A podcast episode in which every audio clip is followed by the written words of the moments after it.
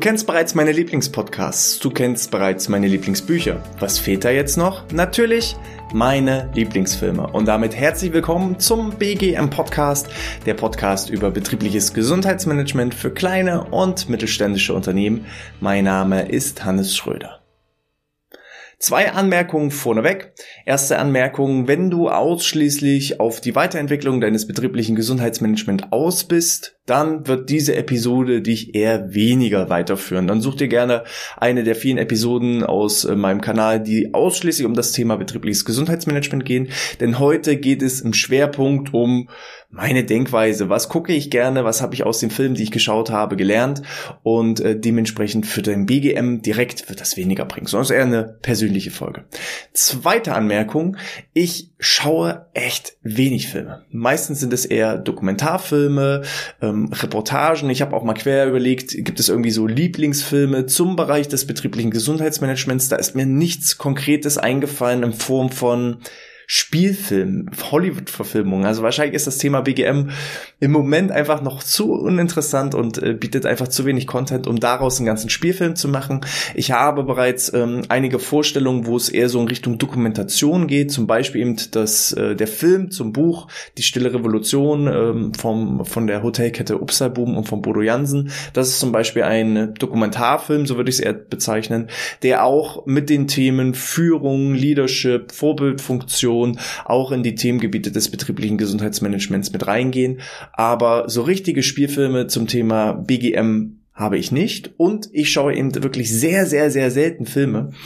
Und das führt dazu, als ich so ein bisschen reflektiert habe, was sind denn eigentlich meine Lieblingsfilme, weil einfach mein Team mir die Frage gestellt hat, Mensch Hannes, du hast jetzt die Podcast vorgestellt und, und du hast Bücher vorgestellt, wie sieht's denn aus, was sind denn jetzt eigentlich deine Lieblingsfilme, wenn wir mal einen Filmabend mit dir planen, was gucken wir denn da? Und da habe ich echt erstmal lange gebraucht zu überlegen, was sind meine Lieblingsfilme? Ich bin dann auf die Filme gekommen, die, wenn ich mal zufälligerweise durchs Fernsehen durchskippe und sehe einen dieser Filme, dann würde ich immer wieder auf diesen Film hängen bleiben. Und das sind auch Filme, die habe ich wahrscheinlich so fünf bis zehn Mal mindestens gesehen, manche vielleicht auch öfter. Aber ähm, es sind dadurch auch sehr, sehr alte Filme. Ähm, tatsächlich der älteste Film ist fast 30 Jahre alt. Ich war auch selber ein bisschen schockiert, als ich festgestellt habe, wie alt der Film schon ist. Also ähm, wenn man jetzt bedenkt, dass ich ja 34 Jahre alt bin und äh, der Film ist jetzt 29 Jahre alt, um genau zu sein, dann äh, äh, ja hatte ich zumindest häufig die Gelegenheit, den Film zu schauen. Der jüngste Film, den ich herausgesucht habe, der ist auch bereits 10 Jahre alt. Also von daher, wenn ihr auf aktuelle Trends stehen wollt, ähm, die kriegt ihr nicht von mir, weil in Sachen Film bin ich echt schlecht. Falls ihr da ähm, Empfehlungen für mich habt, also ihr hört ja dann gleich, auf was für Filme ich so stehe und wenn ihr da Empfehlungen für mich habt, gerne raus damit. Äh, dann kann ich mich vielleicht filmerisch auch nochmal weiterbilden. Die Filme, die ich jetzt auch nenne, sind in keiner chronologischen Reihenfolge in Form von, die finde ich besser oder schlechter, sondern das sind einfach so meine fünf Lieblingsfilme, die mir der Reihe nach einfach eingefallen sind. Film Nummer eins ist aus dem Jahr 2006 von äh, ne, nicht von, sondern in der Hauptrolle ist Will Smith. Will Smith in der Hauptrolle als Chris Gardner und diejenigen, die sich jetzt äh, auskennen, die wissen schon, es handelt sich um den Film Das Streben nach Glück. Ich gebe jetzt auch immer wieder so einen kleinen Einblick, was sind so die Inhalte des Films und insbesondere auch, warum spricht mich dieser Film an? Was habe ich auch aus diesem Film gelernt? Solltet ihr den Film vielleicht selber noch nicht kennen und gucken wollen, äh, ich spoiler an der einen oder anderen Stelle, dann müsst ihr vielleicht ein bisschen weiterspulen und skippen, sonst verrate ich euch vielleicht die wichtigsten Stellen.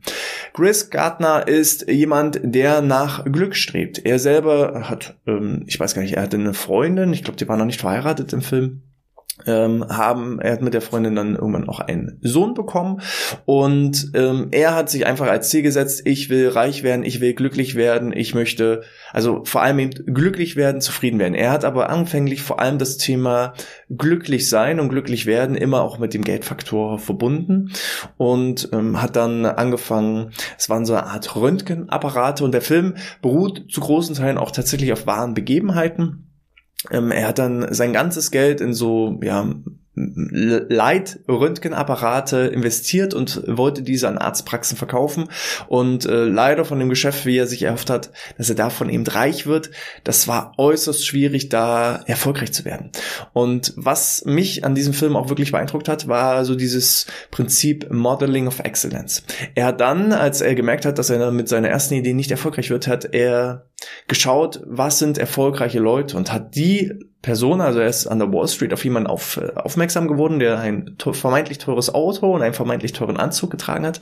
Er ist auf diese Person aufmerksam geworden und hat dann diese Person gefragt, wie sind sie so erfolgreich geworden? Wie sind sie so reich geworden? Und dann hat derjenige gesagt, ja, ich bin Börsenmakler, ich bin an der Börse erfolgreich. Und ab dann hat Chris Gardner die Entscheidung getroffen, ich werde jetzt auch Börsenhändler. Ich mache Modeling of Excellence, also ich kopiere praktisch das, den Erfolg von den anderen.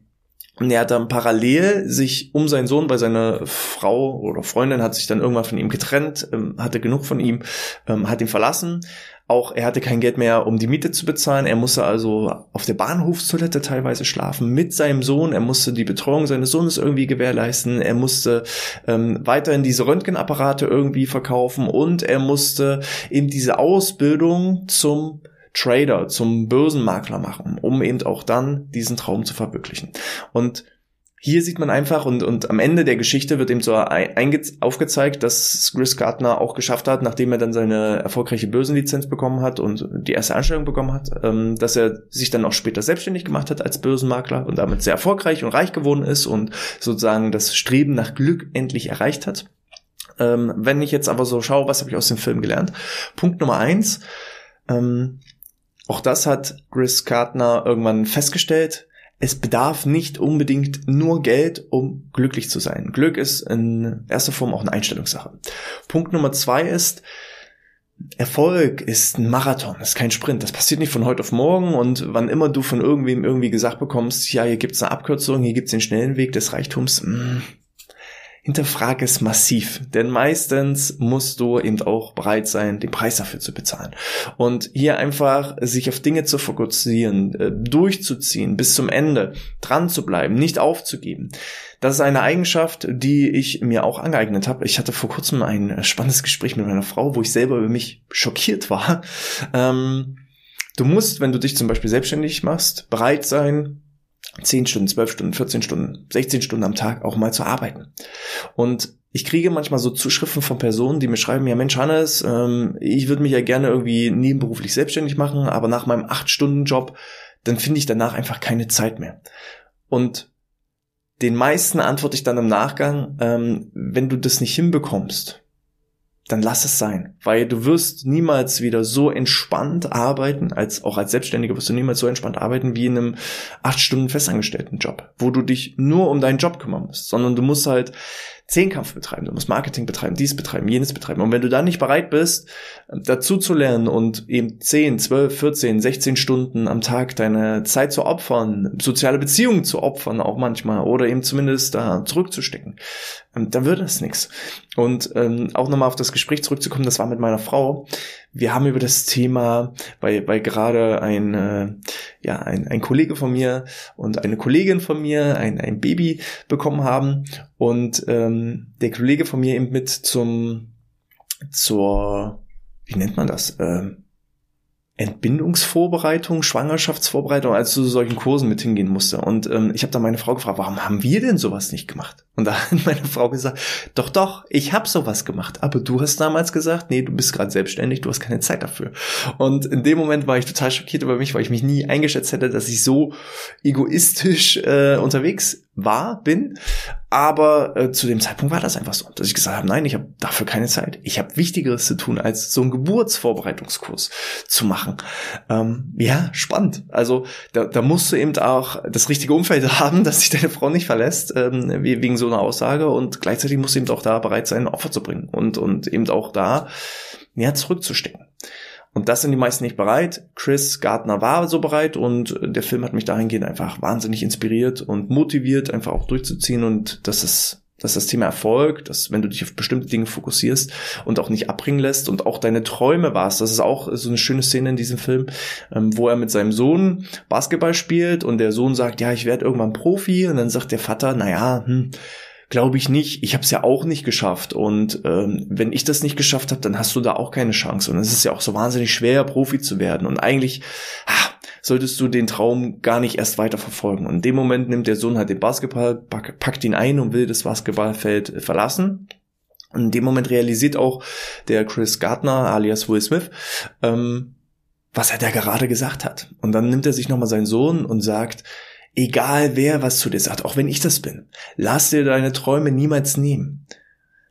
Bleib dran, zieh durch und dann kannst du das schaffen. Wenn du dir fest im Kopf äh, vornimmst, äh, Basketball-Profi zu werden, dann wirst du das auch definitiv schaffen können. So, und das war dann so auch wieder ein Augenöffner. Also dein Umfeld bestimmt über deine Gedanken, über deine Meinung und so. Und da werden wir noch einige weitere Beispiele in dem folgenden Film auch haben, wo man das immer wieder sieht, dass das Umfeld vor allem entscheidend ist und vor allem eben auch das Thema Ratschläge. Nehmt nur Ratschläge von Leuten an, die da sind, wo ihr gerne hin wollt. Also nicht mit denen sprechen, die es nicht geschafft haben, Basketballprofi zu werden, sondern mit den Leuten sprechen. Hier sind wir wieder beim Thema Modeling of Excellence. Mit den Leuten sprechen, die da sind, wo du gerne hinkommen würdest. Und das ist der Grund, weshalb ich das Streben nach Glück mit Will Smith ziemlich gut finde. Film Nummer zwei, den ich euch mitgebracht habe, ist äh, der jüngste Film und zwar The Wolf of Wall Street. In äh, der Rolle des Jordan Belforts ähm, ist hier Leonardo DiCaprio als äh, Schauspieler. Der Film ist aus 2013, also exakt zehn Jahre alt. Und ähm, der Film ist massiv kontrovers, kontrovers, genauso wie Jordan Belfort. Ich ähm, habe mir den Film angeschaut, fand ihn in äh, gewissen Szenen massiv ansprechend, sehr, sehr ansprechend. Ähm, manche Dinge, also hm, trenne die Botschaft vom Botschafter. Ist hier schon mal ein wichtiger Hinweis bei diesem Film. Ähm, Jordan Belfort ist niemand, äh, wo man sagen würde, gerade auch in der Rolle des, ähm, ja, in dem Film des Wolf of Wall Street, ist niemand, äh, den man sich als Vorbild nehmen sollte. Ähm, Luke, Betrug, er ist im Gefängnis gelandet, äh, war drogenabhängig, ähm, ist, hat seine Frau hintergangen und so weiter und so fort. Also es sind lauter Themen, wo man sagen muss, ähm, ja, warum findest du jetzt diesen Film gut? So. Aber hier ist ganz wichtig, trenne die Botschaft vom Botschafter. Und Jordan Belfort, ich habe mir im Nachgang auch seine, seine Bücher dazu durchgelesen. Ähm, er hat, glaube ich, im Moment drei Bücher veröffentlicht. Das ist ähm, ja, The Wolf of Wall Street, das ist sozusagen die erste Geschichte, dann kommt die zweite Geschichte, die Jagd auf dem Wolf der Wall Street, das ist so ein bisschen noch davor und danach und nochmal ein bisschen ausführlicher als der eigentliche Film, da sind auch viele Dinge dabei, wo man auch Reue merkt und spürt, es ist doch nicht alles so toll und so schön gewesen, wie es auch in dem Film dargestellt ist. Und der aktuelle das aktuelle Buch von ihm, das ist auch noch nicht so lange auf dem Markt. Ich habe es zwar schon gelesen, ich komme zwar jetzt nicht auf den Titel, also da geht es hauptsächlich um, um seinen, seinen Erfolg und vor allem um Verkaufspraktiken. Für alle, die sich im Verkauf interessieren, und das ist zum Beispiel etwas, ähm, was ich total spannend fand, wie, wie, wie, wie schaffe ich es einfach, den Erfolg vom Zufall zu befreien? Also indem er ganz klar Skripte erarbeitet hat. Personen, die haben da den sogenannten Spiegeltest gemacht. Er hat selber gesagt, wir haben Leuten einen Spiegel unter die Nase gehalten und sofern dieser Spiegel beschlagen ist, haben wir die Leute eingestellt. Also er ist der festen Überzeugung, du es gibt kein Verkaufstalent. Sowas gibt es nicht, sondern sowas ist einfach Lernen, auswendig lernen, harte Arbeit. Und er hat die Leute geschult, er hat Skripte entwickelt und hat dadurch den Erfolg vom Zufall befreit. Und hat das dann einfach repliziert und dupliziert und hat Standards geschaffen. Und das ist etwas, das finde ich großartig. In Sachen Menschenführung, Motivation ähm, hat er Leute einfach aus ja schlechtesten Verhältnissen zu massiv reichen Leuten gemacht. So, und dass dann natürlich nicht immer alle mit diesem Reichtum umgehen können, ist ein anderes Problem, aber auch er strebte nach dem Erfolg und hat das auch geschafft, ist dann da natürlich über Leichen gegangen, was, was kontraproduktiv ist, ist heutzutage inzwischen auch als Speaker, Motivationstrainer, Verkaufstrainer aktiv, ähm, hat seine, seine Strafe sozusagen auch, ist angegangen, ähm, ja, hat das bereut, so zumindest auch in seinen Büchern und ähm, Menschen haben durchaus eine zweite Chance verdient. Und hier ist halt ganz wichtig, trenne die Botschaft vom Botschafter. Ich finde den Film unglaublich unterhaltsam. Ich finde den Film in Sachen Motivationsansprachen, Verkaufstalent, Standards schaffen, Erfolg vom Zufall befreien, total interessant. Und ähm, ja, der Rest ist halt natürlich auch an manchen Stellen, obwohl es sehr audiobiografisch ist, an manchen Stellen natürlich auch nochmal ein Stück weit Hollywood. Und hier lohnt es sich dann einfach auch, wenn ihr den Film selber richtig, richtig gut findet. Lest auch gerne die beiden Bücher dazu, insbesondere ähm, The Wolf of Wall Street und Die Jagd auf dem Wolf der Wall Street. Danach schaut ihr auch den Film nochmal ein bisschen mit anderen Augen. Und ähm, das ist dann definitiv auch aus Fehlern von anderen Leuten zu lernen. Ne? Eben nicht durch den Erfolg größenwahnsinnig zu werden. Ähm, also durch Fehler von anderen kann man ja noch viel, viel mehr lernen. Und das ist ja auch ein Learning. So, man muss es nicht gut finden, dass er Drogen nimmt. Also ist es doch ein Learning für dich, selber nie durch den Erfolg äh, in Drogenkonsum zu kommen, niemals da das falsche Umfeld zu haben. Ähm, dann nicht größenwahnsinnig zu werden, auch trotz des Erfolges und so weiter. Also das sind ja auch Learnings. Film Nummer drei, den ich euch mitgebracht habe, ist aus dem Jahr 1999 diesen Film habe ich tatsächlich noch in, als DVD in so einer Steel Sonderedition. Und zwar nennt sich der Film Fight Club. Fight Club ist ähm, in der Haupt, also die Hauptdarsteller sind Edward Norton und Brad Pitt. Wobei man sagen muss, ähm, beide Personen, jetzt Achtung Spoiler, beide Schauspieler spielen dieselbe Person als schizophrene Person. Es gibt halt einen Erzähler, einen Protagonisten, von dem erfährt man während des gesamten Films nicht, wie sein richtiger Name ist. Also ich sage jetzt einfach mal Edward Norton. So, Edward Norton spielt diese Person, diesen Protagonisten des Films, den Erzähler des Films und äh, Edward Norton ist sehr unzufrieden mit sich und seinem Leben er hasst seinen Job, ähm, er beschäftigt sich, also sein Lebensziel, seine Lebensaufgabe besteht damit, irgendwie sein ähm, Apartment mit neuen Ikea-Möbeln zu bestücken und das Stück für Stück vollständig zu machen, aber er hat keinen wirklichen Lebenssinn und das führt irgendwann dazu, dass er in einer Art Schlaflosigkeit landet, dass er frustriert ist vom Leben, dass er keine richtige Zielsetzung mehr hat und irgendwann taucht in seinem Leben Tyler Durden ein. Und Tyler Durden ist sozusagen gespielt von Brad Pitt. Und jetzt Achtung Spoiler, diese Person stellt er sich nur vor. Also Edward Norton ist in diesem Film schizophren, das erfährt man aber erst ziemlich am Ende des Films. Also man denkt die ganze Zeit, äh, dieser Tyler Durden und Edward Norton, das sind zwei getrennte Personen. Der eine ist total cool und ähm, gibt so Dinge vor und und ja versucht viel zu bewegen und ist auch da sehr kontrovers und und tickt anders. Und Edward Norton ähm, ja versucht ihn teilweise so einzudämmen. So und Tyler ist eigentlich aber immer das was Edward sich gerne wünschen würde. Und ähm, ein, ein Filmzitat habe ich tatsächlich auch in meinem Büro hängen. Also da sieht man Tyler Durden mit einer Zigarette im Mund und da steht halt drinne, This is your life and it's ending one minute at a time. Also frei übersetzt, das Leben endet eigentlich mit jedem Augenblick. Minute für Minute verstreicht unser Leben. Und es ist dein Leben. Und du entscheidest, was du mit deinem Leben machst. Und das ist halt so sinnbildlich für diesen Film. Dieser Edward Norton hat keine Zielsetzung. Er weiß nicht, wo, wonach er streben soll, was er machen soll und äh, wofür er steht. Tyler Durden gibt ihm dann eine Richtung, die gründen dann den sogenannten Fight Club. Ähm, das ist dann extrem kontrovers. Sie machen dann viel Chaos und Zerstörung. Sie wollen das ganze Geld- und Bankensystem zerstören. Gelingt ihnen auch am Ende wo äh, eben der Sinn dahinter steckt, wir fangen alle mal wieder beim Nullpunkt an. Wenn wir alle bei Null starten, haben wir die gleichen Voraussetzungen, haben wir die gleichen Gegebenheiten. Und wir legen manchmal viel zu viel Wert auf materialistische Dinge und fokussieren uns nicht auf das Wesentliche.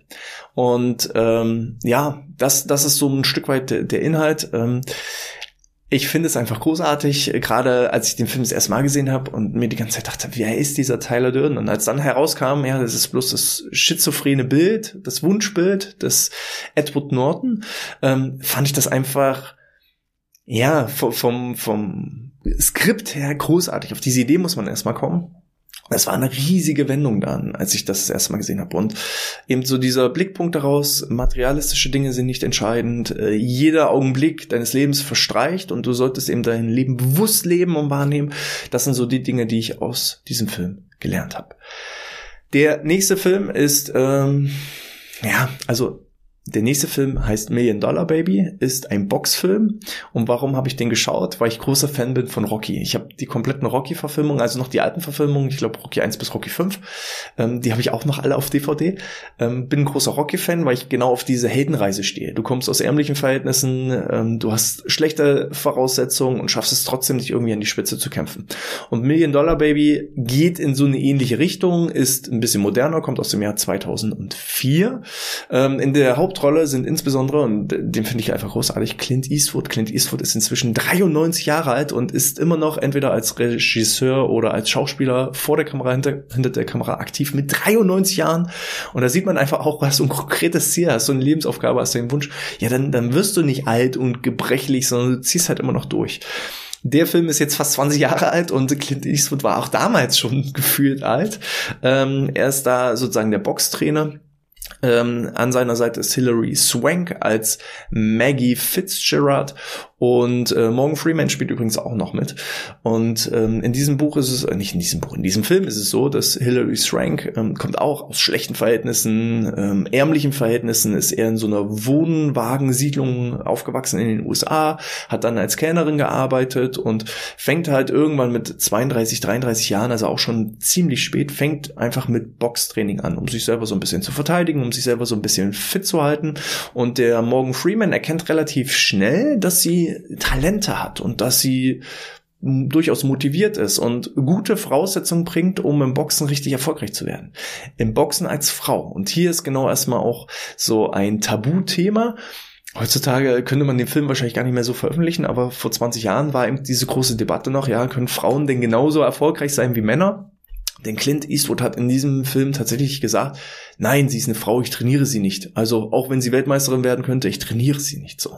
Sie ist trotzdem dran geblieben, sie wollte unbedingt, dass Clint Eastwood, ähm, ich glaube Frankie Dunn hieß, hieß er in dem Film. Also wir bleiben mal bei Clint Eastwood, weil da weiß ich es äh, hundertprozentig, ähm, dass Clint Eastwood ihr Trainer wird. Sie hat ihn immer wieder motiviert. Ähm, sie haben es dann auch irgendwann geschafft, haben zusammen das Training begonnen. Sie hat einen Kampf nach den anderen gewonnen und hat alle vernichtet. Das erinnert so ein bisschen an, an die Mike Tyson Story, der auch äh, unglaublich viele Kämpfe am Anfang sehr schnell beendet hat, meistens in der ersten Runde beendet hat und ähm, weiß ich nicht wie viele, 20, 25 Kämpfe ähm, ungeschlagen dann ähm, gewonnen hat und sehr, sehr schnell zu einem Weltmeisterkampfstitel kam. Und das, was Clint Eastwood immer gesagt hat, pass auf deine Deckung auf. Pass auf deine Deckung auf. Das hat sie insbesondere dann in diesem Weltmeisterschaftskampf in einem Augenblick nicht berücksichtigt.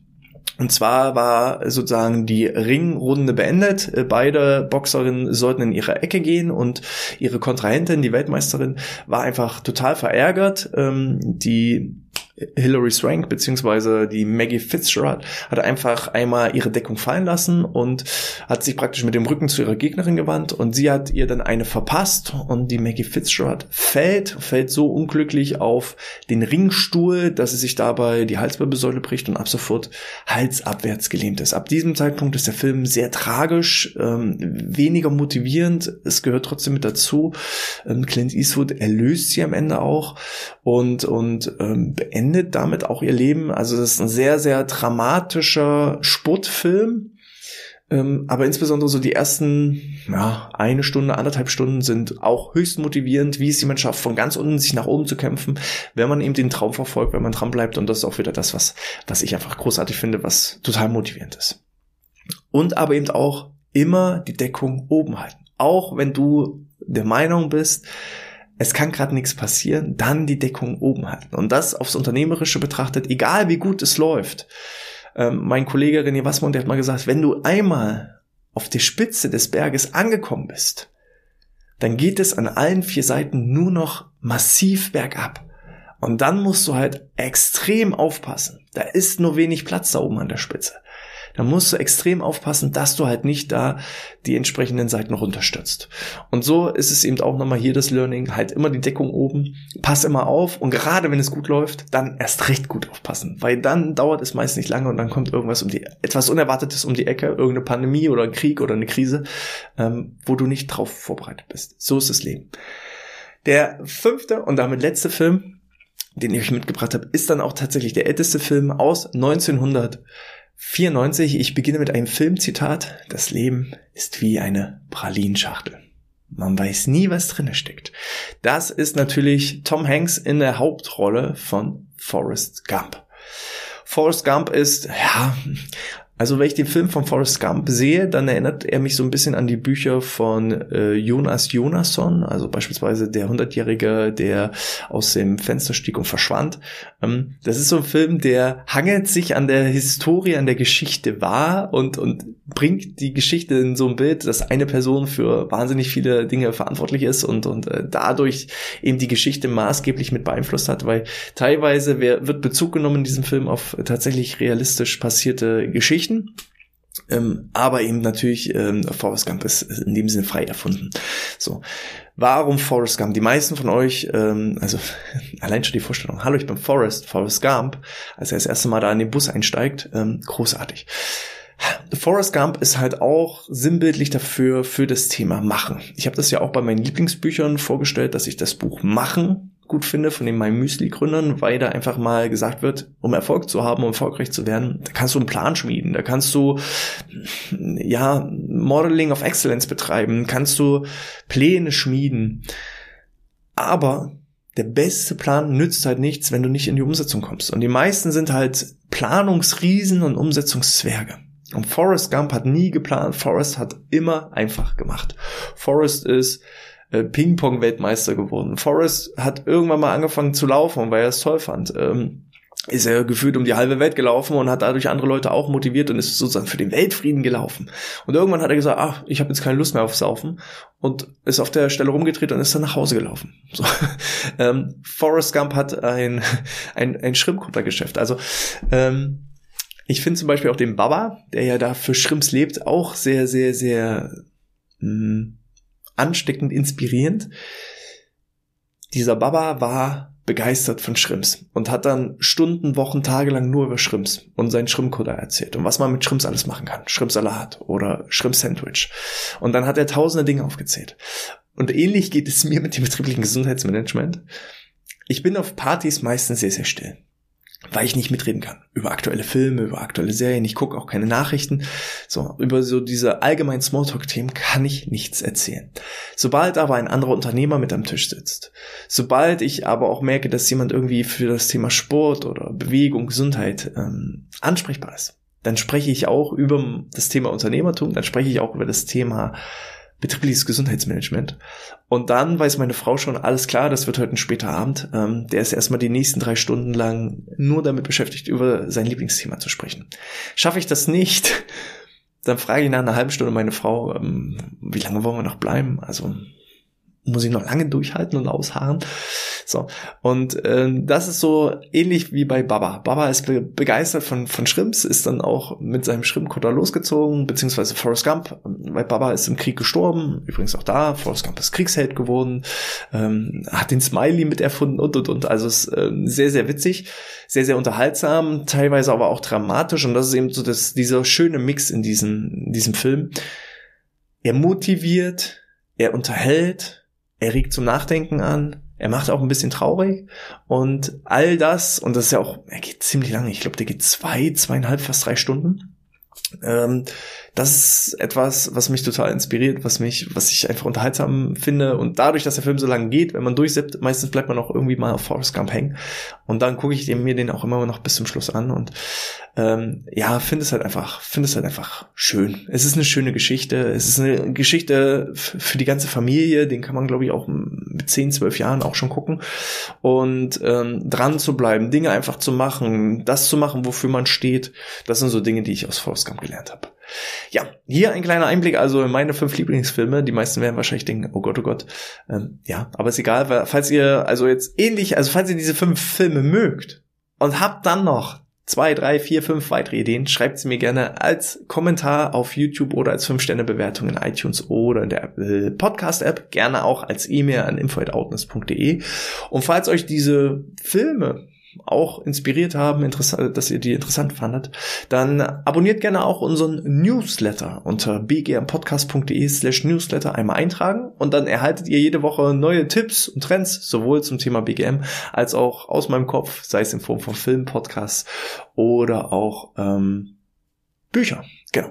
So, dann, äh, wenn ihr den abonniert habt, dann hören und sehen wir uns auch garantiert beim nächsten Mal wieder. Ich wünsche euch alles Gute, bleibt gesund und sportfrei.